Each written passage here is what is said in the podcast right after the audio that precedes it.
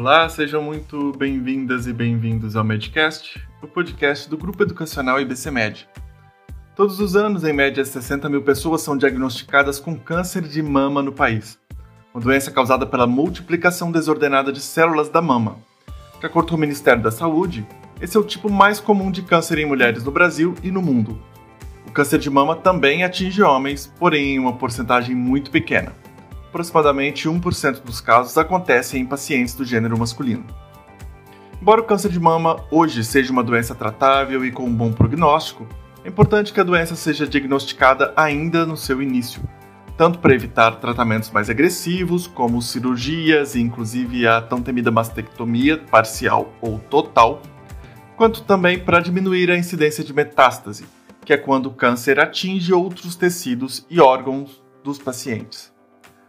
Com o objetivo de chamar atenção para a importância do autocuidado e do diagnóstico precoce, bem como desmistificar o tratamento da doença, desde 1990 o mês de outubro é conhecido como Outubro Rosa, um mês todo dedicado a promover e informar sobre a importância do cuidado com a saúde da mulher, contando com diversas ações e eventos.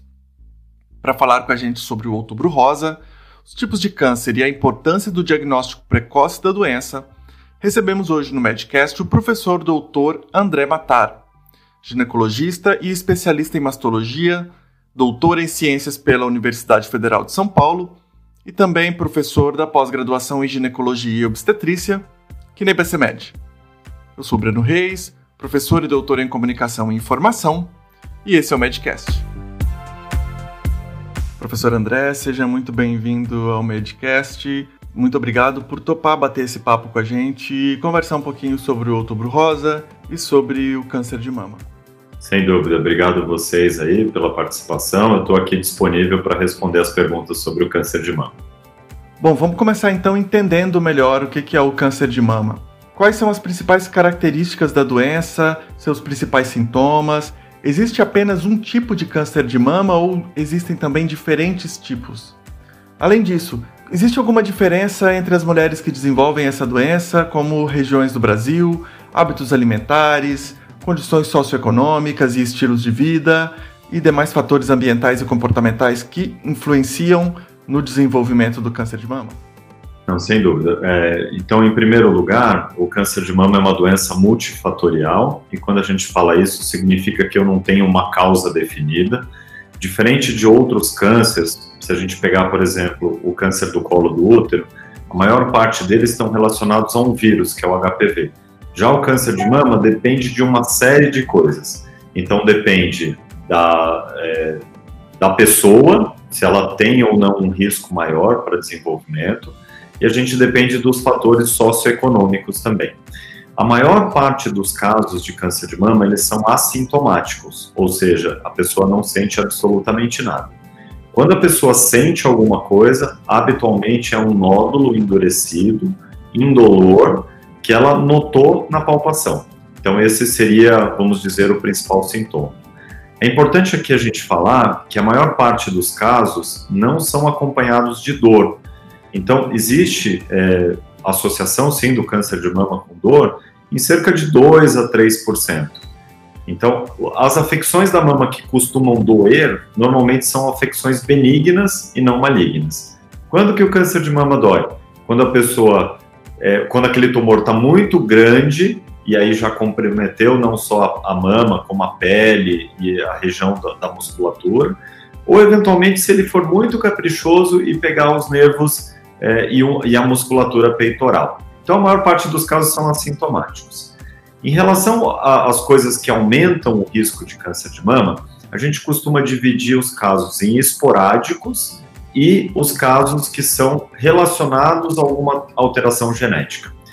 Então, 90% dos casos de câncer de mama são esporádicos, ou seja, aquela pessoa não tem um fator de risco conhecido, familiar, e desenvolveu câncer de mama. Então é muito comum a gente ouvir do paciente, mas olha, não tenho ninguém na família que teve câncer de mama, por que, que eu tive?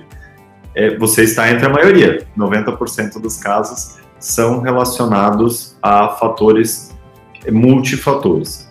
E quais são esses multifatores? É importante a gente falar. Então, a obesidade está muito relacionada ao câncer de mama, principalmente depois da menopausa.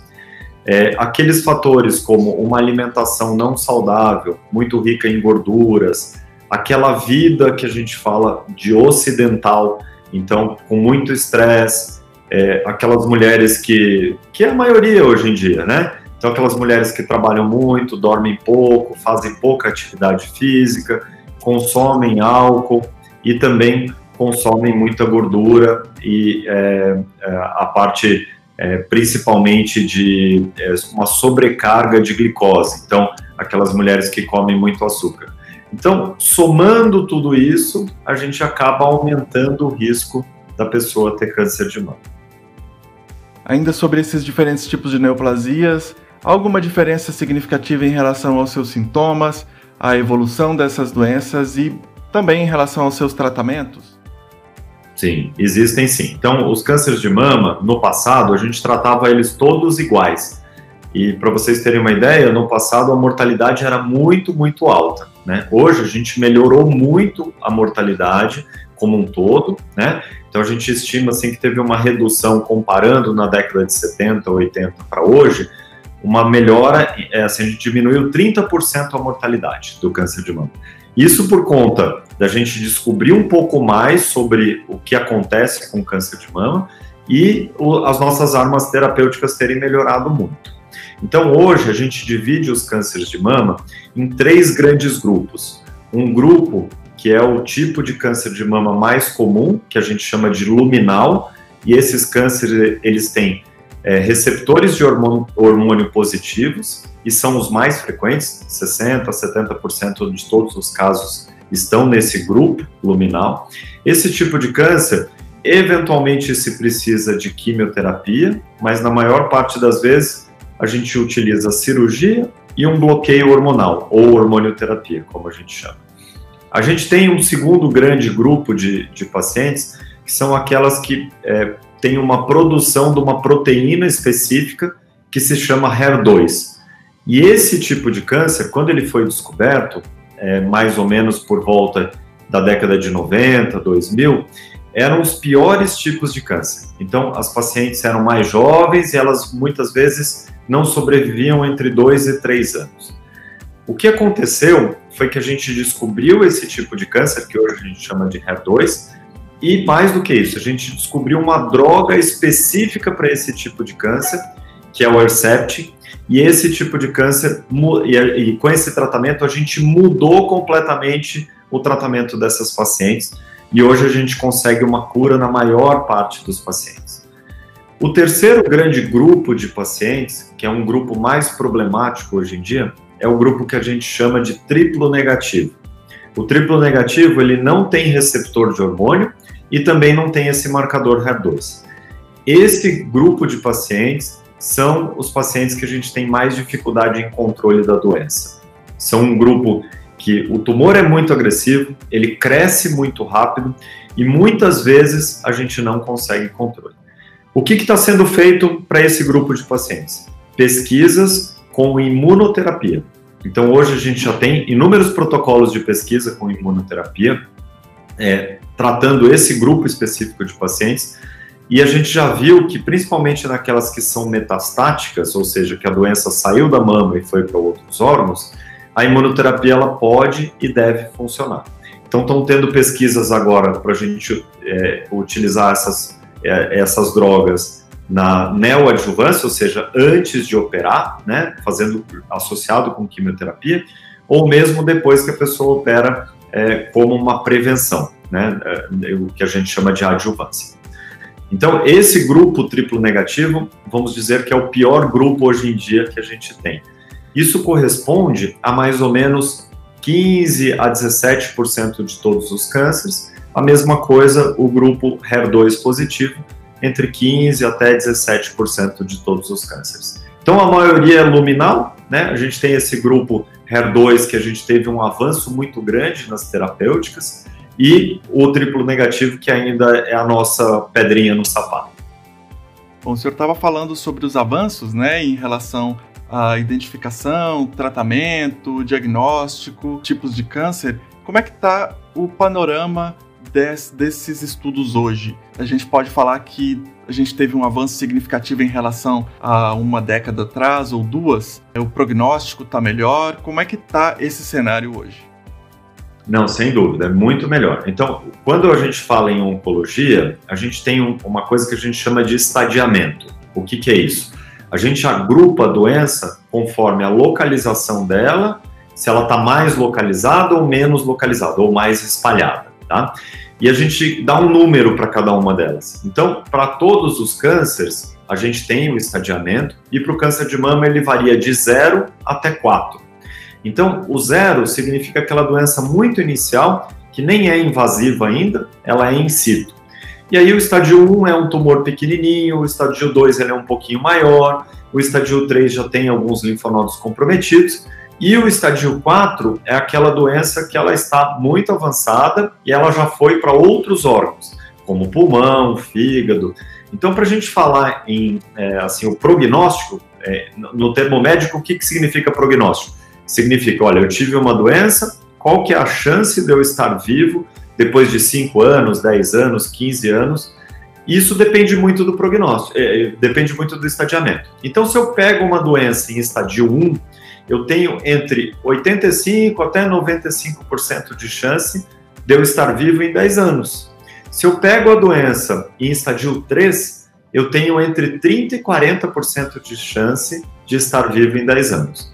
Por isso que é muito importante o diagnóstico precoce. Então, aquelas coisas que a gente faz como rastreamento, e hoje para câncer de mama o que a gente usa no rastreamento é a mamografia, a gente consegue diagnosticar tumores menores que ainda não invadiram a região axilar ou até outros locais, e a gente tem uma chance de, de, de cura muito maior. É importante a gente falar de rastreamento, principalmente agora no Outubro Rosa, porque é, é a, a, a, época que a gente conscientiza as mulheres. Mas tem que lembrar que elas precisam fazer os exames o ano inteiro, então não é só em outubro. Tá? Então, tem uma situação é, bastante importante que é o seguinte: quando eu diagnostico a, a, a doença inicial, pequenininha, eu uso menos tratamentos a seguir, então eu uso menos quimioterapia e eu destruo menos a mama. Então, há possibilidade de eu fazer um tratamento que a gente chama de conservador, em que eu retiro o tumor com uma margem de segurança, sem a necessidade de precisar tirar a mama inteira. Ainda falando sobre as causas do câncer de mama, em uma rápida busca na internet a gente encontra, principalmente em sites de redes sociais, uma série de informações que muitas vezes não têm embasamento científico. Então a gente separou aqui algumas delas e fazer um bate-bola rapidinho se é mito ou verdade. A primeira delas é: câncer de mama é uma doença que aparece só em quem tem histórico familiar de parentes próximos. Existe de fato essa predisposição genética? E se sim, qual importante ela é para o desenvolvimento da doença? Não, não é verdade, né? Como a gente falou, é, 90% dos casos de câncer de mama são esporádicos e não aparecem naquelas mulheres, é, apenas nas mulheres que têm um antecedente importante. Só 10% dos casos de câncer de mama vão ser relacionados a um problema da pessoa ter herdado um gene defeituoso, tá? Então a maioria das mulheres não tem essa, essa visão, né? Não, não, não, ou seja, todas as mulheres devem se preocupar.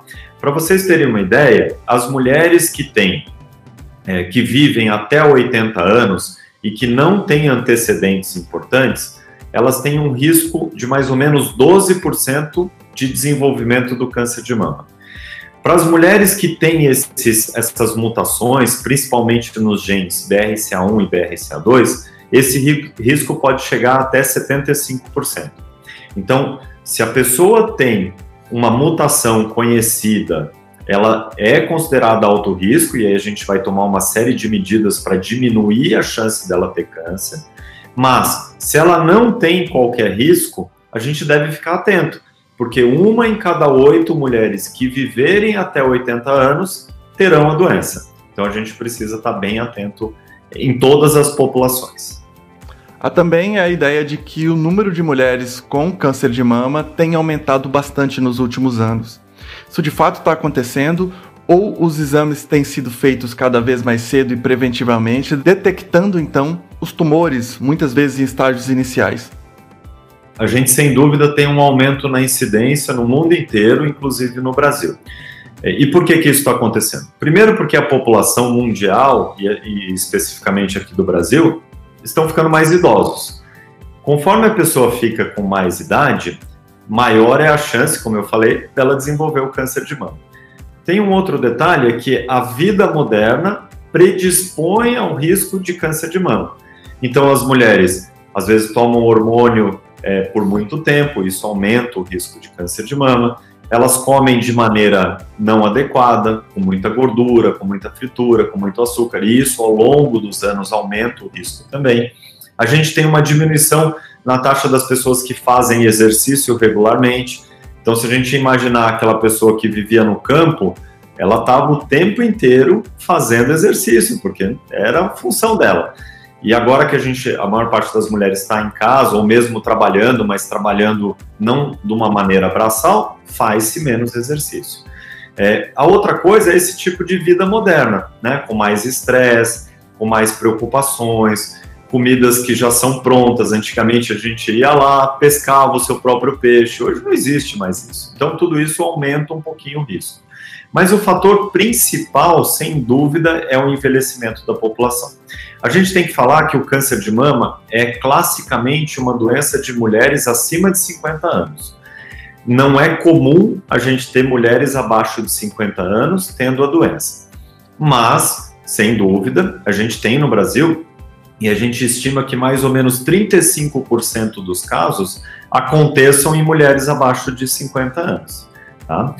É, no Brasil acontece ainda um outro problema que é o seguinte: como muita gente não faz o diagnóstico de câncer de mama e, e tá porque não faz exame, então não descobre, a porcentagem das mulheres mais jovens em que o câncer costuma ser mais agressivo, porque essa não tem como esconder logo, logo aparece a doença e ela acaba indo atrás. Né? Na mulher idosa, às vezes fica dois, três anos com o nódulo crescendo até a gente fazer o diagnóstico. Então, muitas mulheres que estão na faixa que a gente deveria fazer o rastreamento acabam não fazendo. E aí a porcentagem entre mulheres mais jovens acaba sendo maior, né? Então, nos centros de referência, isso é claro, a gente vê muita gente com idade abaixo de 50 anos. Uma outra informação que é muito comum de se encontrar é que determinadas substâncias presentes em desodorantes antitranspirantes, especialmente sais de alumínio, eles podem provocar o câncer de mama. Essa informação é verdadeira ou não? E ainda o hábito de depilação das axilas, especialmente com o uso de cera quente, também contribui ou não tem nenhuma influência sobre o aparecimento e desenvolvimento do câncer de mama? É, a gente, é, antes de responder essa pergunta, eu vou dizer que eu sou um fã da internet e das redes sociais. Mas, por outro lado, tem algumas coisas que é muito difícil a gente combater, que são esse tipo de boatos. Então, é, isso não é isso é completamente infundado, tá? Tanto depilar axila quanto usar é, desodorante. É, foi feito um estudo é, com muito viés, e quando a gente faz um estudo, a gente tenta tirar esses fatores de confusão. E o estudo ele perguntou para mulheres, de uma maneira geral, quem usou o desodorante e quem não usou. E aí viu-se que quem usou desodorante teve mais propensão a ter uh, o câncer de mama. Só que, por outro lado, isso é uma coisa completamente maluca, porque não fizeram o que deveriam ter sido feito, ou seja, analisar o antecedente familiar dessas mulheres, analisar se elas tinham algum outro fator de risco que aumentasse o risco de câncer de mama. Uh, então, o estudo ele teve um viés completo, né? E foi um estudo que nunca conseguiu ser reproduzido. Todos os outros mostraram que usar desodorante, depilar axila é seguro. Então, o que fica aqui para a gente orientar? Se a pessoa não quer usar desodorante ou se ela não quer depilar, que não seja por, por o motivo do câncer de mama. Ela pode ter outros motivos e a gente respeita isso, mas esse motivo específico a gente não precisa se preocupar.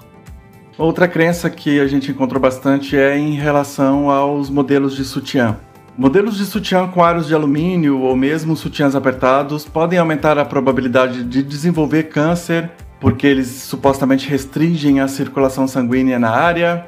Mito ou verdade?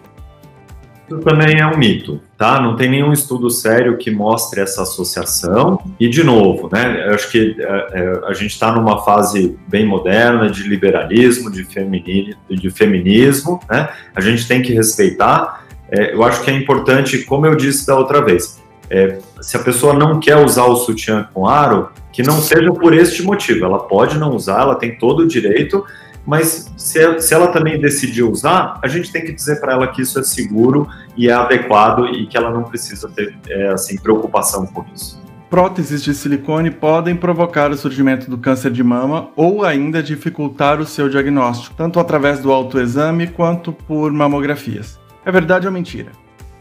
É, a prótese de silicone ou o implante de silicone, ele não aumenta o risco individual da pessoa em ter câncer de mama a gente tem um pouco mais de dificuldade em se fazer os exames de rastreamento. Então, é importante que aquele paciente converse com o seu médico e tire todas as dúvidas antes de submeter a um procedimento estético, né? Para a gente ver qual que é o risco individual dela. É, e uma outra coisa que eu costumo dizer é o seguinte: você que colocou o implante, você tem que seguir a nossa orientação. Então você não pode sumir 5, 10 anos, né? Porque o risco é, é para todas as mulheres, o implante não aumenta esse risco, mas ela precisa fazer os exames, precisa passar com a avaliação com especialista. E isso faz com que, é, se ela tiver o tumor, a gente consiga tratar a tempo e curá-la. Outra informação que a gente encontrou é relacionada ao tamanho dos seios. Mulheres com seios menores têm uma chance menor também de desenvolver a doença.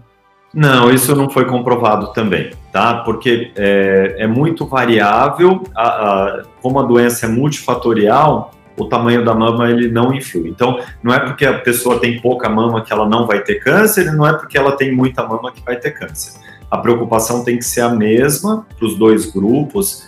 E hoje a gente tem é, capacidade pela mamografia, tanto faz a mama grande ou pequena, de fazer o exame e conseguir é, analisar de uma maneira adequada. Em relação aos exames, todas as mulheres podem fazer os mesmos exames para prevenir e diagnosticar o câncer de mama? Por exemplo, mulheres na faixa dos 40 anos, dos 50, 70 e assim por diante devem fazer os mesmos tipos de exames? E quais as alternativas à mamografia? Existem outros exames que podem ser feitos? Não, sem dúvida. A gente tem. É, tudo isso depende do risco individual daquela pessoa uh, e das determinações. Então, no Brasil, a gente tem é, duas determinações que estão valendo. Uma delas é feita pelo SUS para as mulheres que não têm acesso a plano médico, e o SUS entende que o ideal é fazer mamografia acima dos 50 anos a cada dois anos. A gente sabe que isso não é tão efetivo de uma maneira global. Então, a Sociedade Brasileira de Mastologia, a Sociedade de Radiologia e a Sociedade de Ginecologia e Obstetrícia tem uma norma que a gente deve começar o rastreamento com 40 anos e fazer todo ano a mamografia. Agora, esses são os melhores exames que a gente tem, mamografia. A gente tem outros exames. A ultrassonografia, ela serve para nos ajudar a tirar dúvidas, eventualmente, de doenças ou mesmo de alterações na mamografia. E para as pacientes mais jovens, ela tem um, papel muito importante.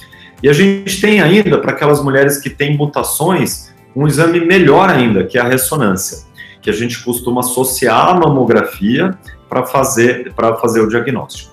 É importante a gente dizer que a mamografia é a única que consegue ver microcalcificações que é aquele tipo de. E normalmente, quando a gente tem a, a, o câncer com microcalcificações, a gente pega ele no estadio zero. E aí a chance de cura é mais alta. Então, não é porque eu estou pedindo uma ressonância que ela vai deixar de fazer mamografia. Não é porque eu estou pedindo uma ultrassonografia que ela vai deixar de fazer mamografia. A mamografia é o único exame que a gente tem que comprovadamente reduz a chance de mortalidade pelo câncer e isso acontece em mais ou menos 30%. Então, se a gente comparar um grupo que fez mamografia com um grupo que não fez, quem fez, se tiver o câncer, 30% a menos de chance de morrer da doença. Então é o exame mais importante, apesar da gente saber que incomoda as mulheres. E é por isso que a gente não tirou esse exame ainda. porque ele é um exame que comprovadamente diminui o risco de morrer da doença. Ainda em relação à prevenção, o autoexame substitui a mamografia periódica? Isso porque muitas mulheres acreditam que elas só devem procurar um mastologista ou mesmo realizar a mamografia se por acaso sentirem algum nódulo ou caroço nas mamas. Não, infelizmente, é, algum tempo atrás, o Ministério da Saúde primeiro é, orientou que todas as mulheres deveriam fazer autoexame, e aí aconteceu exatamente isso que você está nos dizendo. As mulheres pararam de procurar assistência médica porque elas se examinavam e achavam que estava tudo bem. Quando a gente palpa um nódulo e uma mão bem treinada por um profissional, é, a gente só consegue palpar acima de um centímetro, que a gente já está no T1, né? Ou seja, estou no estadio clínico 1. A mamografia consegue ver nódulos de 0,3, consegue ver calcificações de 2, 3 milímetros. Então, ela é muito mais efetiva para reduzir a mortalidade. É por isso que examinar a mama é importante, porque se você sentiu alguma coisa que não estava ali, alguma alteração, você deve sim procurar um médico. Mas examinar a mama e não sentir nada e achar que está tudo bem é um erro bastante comum. Como é então o processo de diagnóstico do câncer de mama, bem como dos exames adicionais para se descobrir qual é o tipo do tumor e a partir daí então se definem tratamentos mais adequados, existem fatores pessoais que interferem ou não na, no tratamento da doença, não apenas em relação ao estágio no qual ela foi descoberta, mas também em relação às próprias particularidades de cada paciente o que, que a gente faz? Então, se a pessoa teve o câncer de mama, isso normalmente é feito por uma biópsia. Nessa biópsia, além de informar que esse é um nódulo maligno, então todo câncer é maligno, a gente vai fazer uma análise de imunohistoquímica para a gente saber qual é aquele subtipo do, do, tumor. Então, se ele é HER2, se ele é triplo negativo, ou se ele é do, do subtipo que tem hormônio que a gente chama de luminal. Dependendo do tamanho do tumor e desse subtipo, a gente vai escolher o melhor tratamento. Para tumores maiores, a gente normalmente começa com o tratamento antes da cirurgia e depois a gente pensa em cirurgia. Para tumores menores, a gente começa com cirurgia e num segundo momento a gente vai avaliar os outros tratamentos. Os tratamentos para câncer de mama são cirurgia, quimioterapia, radioterapia e terapia-alvo, é o que a gente usa normalmente. E a ordem deles muda um pouquinho conforme eu, eu disse se ele é maior ou menor. Tá? Uh, antigamente, qualquer tamanho de tumor em qualquer mama era submetido a uma mastectomia com retirada dos músculos peitorais e todos os linfonodos axilares. A gente viu que isso não é efetivo para prevenir que a doença volte. Então, é, um médico que já faleceu, que é o Humberto Veronese, que é um dos principais médicos estudiosos em câncer de mama, é, italiano, ele propôs um trabalho na década de 70 é, que ele comparou a retirada parcial da mama, que ele chamou de quadrantectomia, versus a, a retirada total da mama com os músculos peitorais. E ele viu que a chance da pessoa morrer é exatamente igual retirando o tumor com margem de segurança ou retirando a mama inteira. É lógico que para quem deixou a mama, o risco da doença voltar na mama é maior do que o risco de quem tirou a mama inteira. Isso é até meio óbvio. Mas a chance de metástase, que é o que mata o paciente, é exatamente igual, desde que ela faça o tratamento adequado. Então, hoje, para tumores pequenos que permitam uma cirurgia conservadora, a gente retira o tumor com margem de segurança, e depois a gente pensa na radioterapia e na quimioterapia se necessário.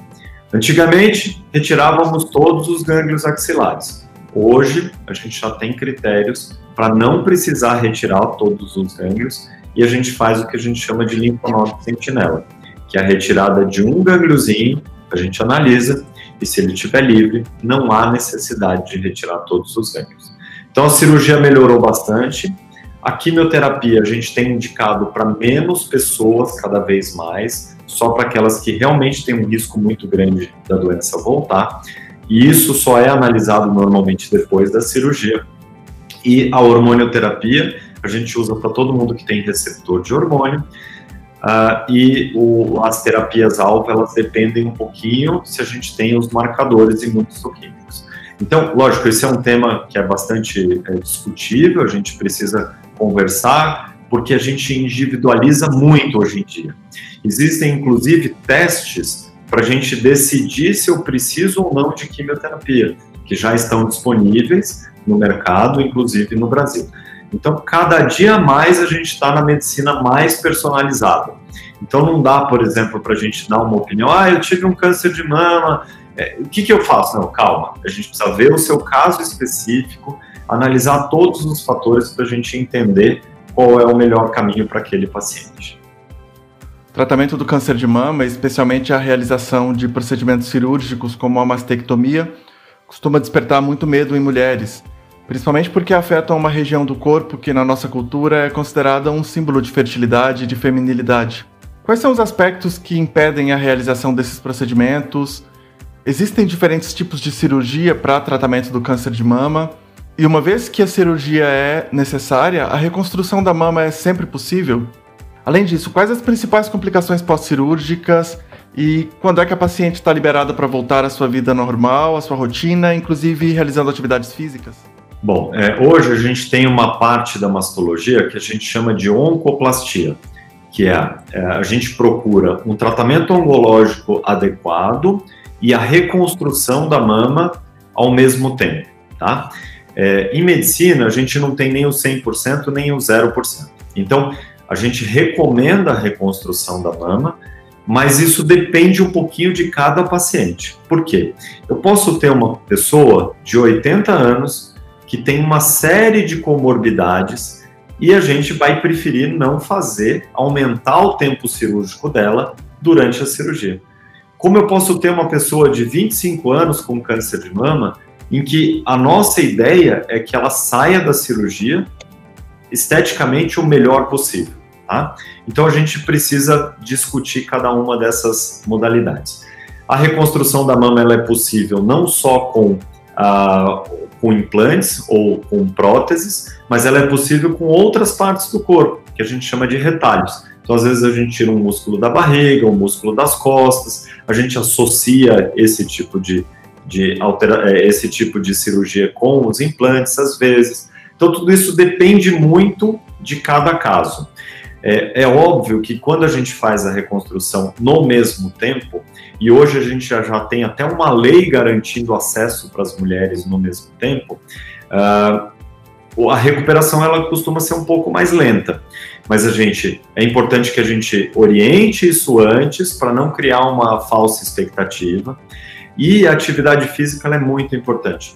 Hoje já temos estudos mostrando que a atividade física para aquelas mulheres que nunca tiveram câncer podem reduzir o aparecimento do câncer e para aquelas que tiveram câncer, a chance da doença voltar diminui quando eu faço atividade física. Então a gente tenta voltar às atividades normais o mais rápido possível, e dependendo da cirurgia, isso pode ocorrer entre 20 e 30 dias. E a gente estimula muito a atividade física para diminuir o risco da doença voltar naquelas que tiveram câncer. Além desses tratamentos, como a quimioterapia, a radioterapia, ou até mesmo os procedimentos cirúrgicos, qual é a importância da família e dos amigos e como é que eles podem auxiliar no processo de enfrentamento da doença? Existem grupos de apoio ou mesmo trabalho conjunto com outras especialidades médicas, como a psiquiatria, e até mesmo com outros profissionais como terapeutas e fisioterapeutas? Qual é a importância de se constituir uma rede de apoio para mulheres em tratamento e enfrentamento do câncer de mama? Bom, isso é fundamental. Todos os grandes serviços que atuam no tratamento do câncer de mama, eles são multidisciplinares. Então, a gente tem o mastologista, a gente tem o cirurgião plástico, alguns mastologistas já fazem a, a, cirurgia plástica no mesmo tempo, a reconstrutora. A gente tem a fisioterapia, que é fundamental para nos ajudar nessa reabilitação da pessoa. E a gente tem toda a parte psicológica com é, é, pessoas voltadas especificamente para o acompanhamento do câncer de mama, como psicólogos e psiquiatras específicos nisso. Além disso, a gente tem um assistente social para ajudar essa pessoa a entender quais são os direitos que ele tem perante a lei, e a gente tem a família, que consegue e pode ajudar muito. Né? É importante, é, quem vai passar por tudo isso é o próprio paciente. Então é muito importante que a gente ouça o que o paciente tem a dizer. Porque às vezes a família acha que o melhor caminho seja X, mas quem está passando por isso é o próprio paciente. E a família tem que apoiar as decisões do paciente, desde que elas sejam fundadas, tá? Então, existe sim uma rede de apoio e hoje a gente tem algumas ONGs que nos auxiliam em tudo isso, tá? Então, tem várias no, no, no Brasil que já tentam trazer o paciente mais para o lado social e dessa maneira se organizar como um grupo de pacientes para demandar as coisas que os pacientes precisam. Então, eles são interlocutores com o governo, ou mesmo com as indústrias farmacêuticas ou com as sociedades médicas, do que eles esperam do tratamento. Isso é muito importante para a gente. Então, todos os grandes centros têm esse aspecto multidisciplinar. Eu trabalho num dos hospitais que faz isso, que é o Hospital Pérola Byton. Esse hospital, ele atende de maneira integrada o paciente. Tem outros, outros hospitais em São Paulo que fazem a mesma coisa. Ainda que a gente saiba que o número de pacientes homens é bem pequeno, cerca de 1% dos casos, existe alguma particularidade do aparecimento dessa doença em homens? Homens normalmente descobrem a doença mais tardiamente, adiam os exames, o tratamento é o mesmo tratamento de mulheres? Bom, a gente tem é, que para cada 100 casos de câncer na mulher, a gente vai ter um caso de câncer no homem. Então é, é bem infrequente mesmo. Uh, mas a gente tem alguns fatores de risco que a gente pode ficar um pouquinho mais atento. Existem algumas síndromes genéticas que aumentam o risco do, do homem ter câncer de mama, como a síndrome de Klinefelter, que é uma alteração genética, e os homens nesse, nesse, nessa alteração vão ter as mamas mais desenvolvidas é, com ginecomastia. Uh, uma outra coisa que aumenta um pouco o risco é o uso de hormônios, de uma maneira em geral, principalmente hormônios masculinos. E também a ginecomastia em si pode aumentar o risco de câncer de mama no homem. É, não existe é, métodos de rastreamento para esse grupo de, de, homens, então a gente normalmente palpa mesmo, então é importante que o homem sinta, e a mama do homem é muito mais fácil de palpar, mesmo que ele seja mais gordinho, é muito mais fácil de palpar do que uma mama da mulher. E se notar um nódulo, aí sim a gente faz os exames como mamografia, ultrassom e eventualmente uma biópsia. Tá? Então, é, normalmente a gente tem o diagnóstico mais tardio mesmo, porque a gente não tem rastreamento, mas a qualquer sinal de coisas diferentes, como retração do mamilo, ou mesmo saída de secreção pelo mamilo, ou mesmo nódulo palpável no homem, o ideal é procurar ajuda para a gente poder investigar. A maior parte das vezes é uma alteração benigna, mas tem um risco pequeno é, de ser um câncer de mama e a gente tratar. E o homem, em caso de suspeita de câncer de mama, deve procurar qual profissional? É o mastologista? É o clínico geral que daí vai fazer a avaliação e encaminhar para um mastologista? É um mastologista. Então, se ele tem dúvida, ele pode ir no mastologista, que o mastologista vai saber é, orientar. É, a gente vê que, por exemplo, a, alguns homens é, muitas vezes não vão ao médico, né? Alguns vão para o cardiologista ou para o geriatra. Então, é o que acontece, vai ficando velho, vai dando um monte de problema e ele procura o cardiologista geriatra. Então, esses médicos normalmente encaminham, mas o homem que a pessoa que trata o câncer de mama no homem ou na mulher é um mastologista e esse é, é o primeiro aí da para investigação. E depois disso, se precisar de cirurgia, de quimioterapia, a gente vai encaminhando para as diversas especialidades. É importante dizer que o mastologista não faz nada sozinho hoje. Então, ele tem uma rede, tanto o oncologista, o radioterapeuta, que agora mudou o nome para radio-oncologista, o fisioterapeuta, enfim, todo mundo na mesma situação e a gente tem que encaminhar para cada um deles. Há alguns anos, um caso ganhou bastante notoriedade na mídia, que é o da atriz Angelina Jolie, que devido a uma herança genética e ao caso de várias mulheres da família dela terem sido vítimas do câncer de mama, inclusive a sua própria mãe, ela acabou passando por uma série de exames de sequenciamento genético e nesses exames ela acabou descobrindo que tinha uma grande porcentagem, uma grande probabilidade de desenvolver também ela essa doença. Desse modo, ela passou por uma cirurgia, uma mastectomia preventiva. Esse é um tipo de procedimento comum que deve ser feito ou, uh, inclusive, os exames de sequenciamento genético eles devem ser feitos apenas em pacientes cujo histórico familiar torna mais provável o desenvolvimento dessa doença? Bom, é, como a gente falou, 90% dos casos são esporádicos. Então, em 90% dos casos de câncer de mama, a gente não consegue identificar um gene responsável por isso.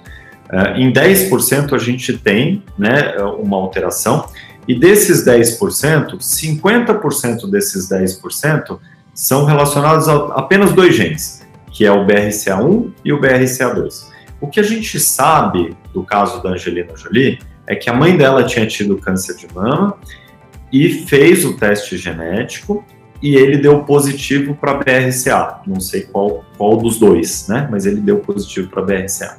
E ela, sem a doença, resolveu fazer um tratamento, né? Diminuir o risco dela de desenvolver câncer. Então, para as mulheres que não têm risco de câncer de mama, se viverem até os 80 anos, tem 12% de chance de ter a doença. Para as mulheres que têm a mutação do BRCA1 ou BRCA2, o risco chega a 70%. Então a gente imagina que por esse risco muito aumentado, ela tenha tomado essa decisão. Já tem estudos mostrando que para quem faz esse, esse, é, essa cirurgia, que não é uma cirurgia simples, não é uma cirurgia plástica, é uma cirurgia oncológica, a gente consegue reduzir o risco de câncer de mama em 90, 95% das vezes. Então a gente diminui muito o risco. Então, sem dúvida, a gente tem recomendado, mas é para uma parcela pequena da população. A gente tem que lembrar que esses dois genes, BRCA1 e BRCA2, eles também aumentam o risco de câncer de ovário. Na população geral, a gente tem um risco entre 1 e 2%, se a gente viver até os 80 anos, de ter câncer de ovário. E quem tem a mutação nos genes BRCA, esse risco pode chegar até 60%. Então, além da mama, a gente tem que pensar no risco do ovário, e normalmente se faz uma oforectomia, uma retirada do ovário, que pelo que a gente sabe, a Angelina Jolie também fez a mesma coisa, tá? Então, sim, é necessário que a gente tenha o teste genético para algumas pessoas.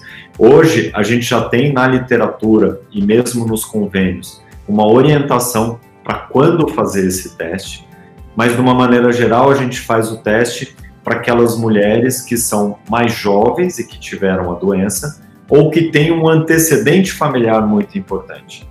E a gente começa testando normalmente quem teve a doença, porque se quem teve a doença não tem o gene, eu não preciso testar a família inteira. Mas se aquela teve a doença e tem o gene, aí sim é obrigatório testar todo mundo da família para eu tomar ações que diminuam o risco da pessoa ter um câncer de mama. Mas tudo isso é bastante complicado ainda, porque é, não é obrigatório fazer. Eu tenho, por exemplo, pacientes no consultório que têm a mutação do BRCA e optaram por um acompanhamento. Isso não está errado. A gente pode fazer isso, a gente tem que respeitar, porque ela não tem a doença, então é diferente.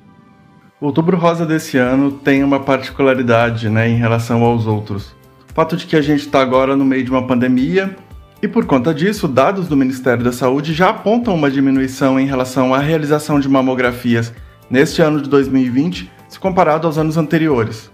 Um dos motivos é que nesse período agora, exatamente para evitar sair de casa e evitar frequentar ambientes hospitalares e de repente se expor ao risco de contaminação pelo coronavírus, muitas mulheres têm deixado a realização da mamografia para um outro momento. Essa é uma recomendação? Qual é a diretriz? O que, que o senhor recomenda nesse sentido? É, bom, é, num primeiro momento, todos nós imaginamos, é, na época, né, que ia durar um, dois meses, né? Então, é, você atrasar seu exame um mês, um mês e meio, dois meses, isso dificilmente vai trazer algum impacto na mortalidade.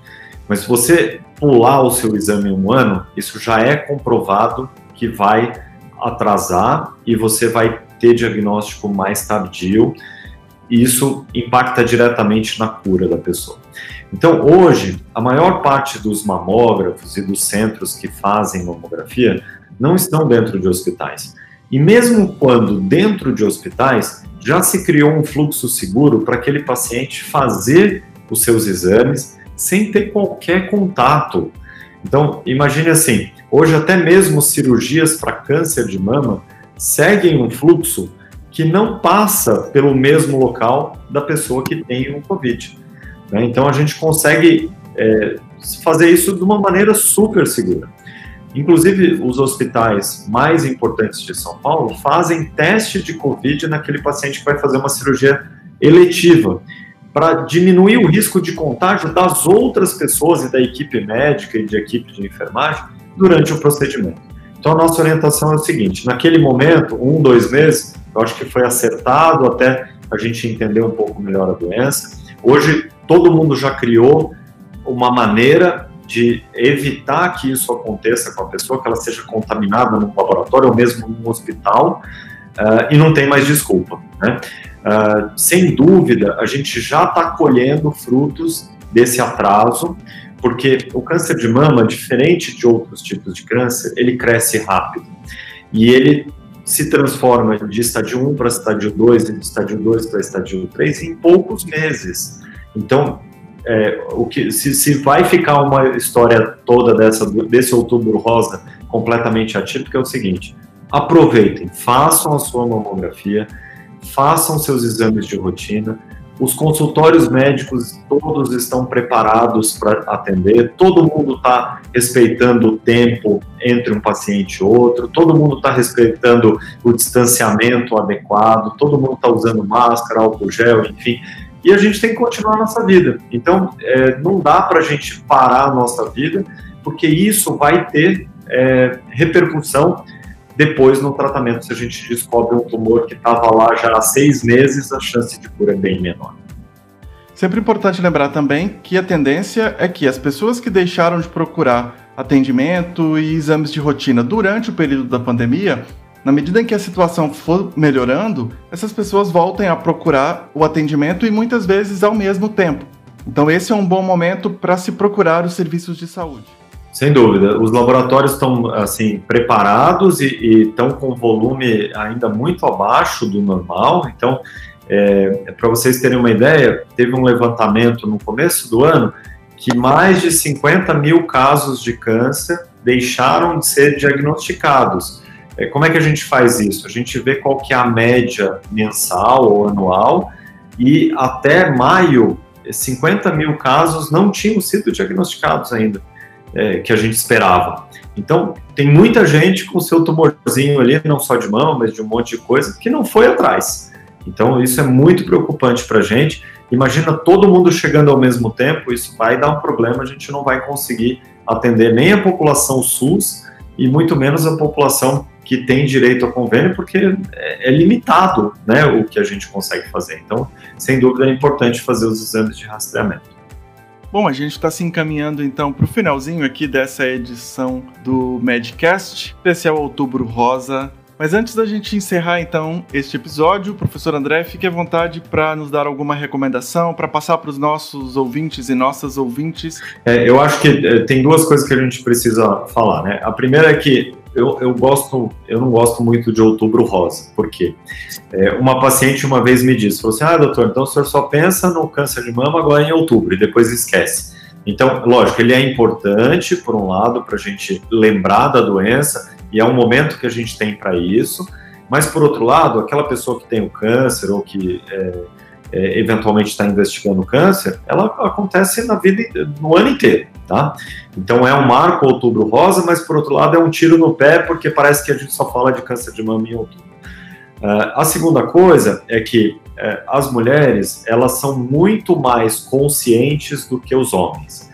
Uh, elas costumam ir no, no ginecologista, no clínico geral, elas se preocupam mais com a saúde do que os homens. Então, é importante a gente dizer para elas continuarem a fazer seus exames, a levarem as pessoas mais idosas, que o risco de câncer é maior conforme a idade. Então, aquela menina de 30 anos, pega tua mãe, pega sua avó, leva ela para fazer o exame, porque é só assim que a gente diagnostica. E se eu diagnosticar antes dela ter sintoma, antes de aparecer um nódulo, a chance de cura é maior, né? Então, acho que o que ficaria é exatamente isso. Aquela pessoa mais jovem, que às vezes é a mais preocupada, essa tem um risco menor. Mas leva a tua mãe, leva a sua avó para fazer o exame e a gente diagnosticar o câncer e conseguir tratar a tempo.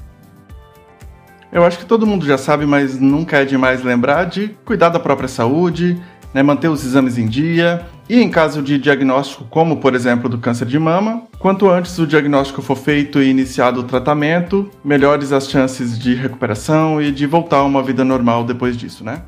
Professor André, eu quero agradecer muito a sua participação e a sua disponibilidade para bater esse papo aqui com a gente. Eu que agradeço, um grande abraço a todos vocês e estou à disposição. Esse episódio do Medcast especial Outubro Rosa fica por aqui. Muito obrigado pela audiência e lembrando sempre que vocês podem sugerir pautas e assuntos para serem tratados nas próximas edições. Não esqueçam de seguir o nosso canal no Spotify e também de compartilhar o nosso conteúdo nas suas redes sociais. Muito obrigado e até o próximo Medcast.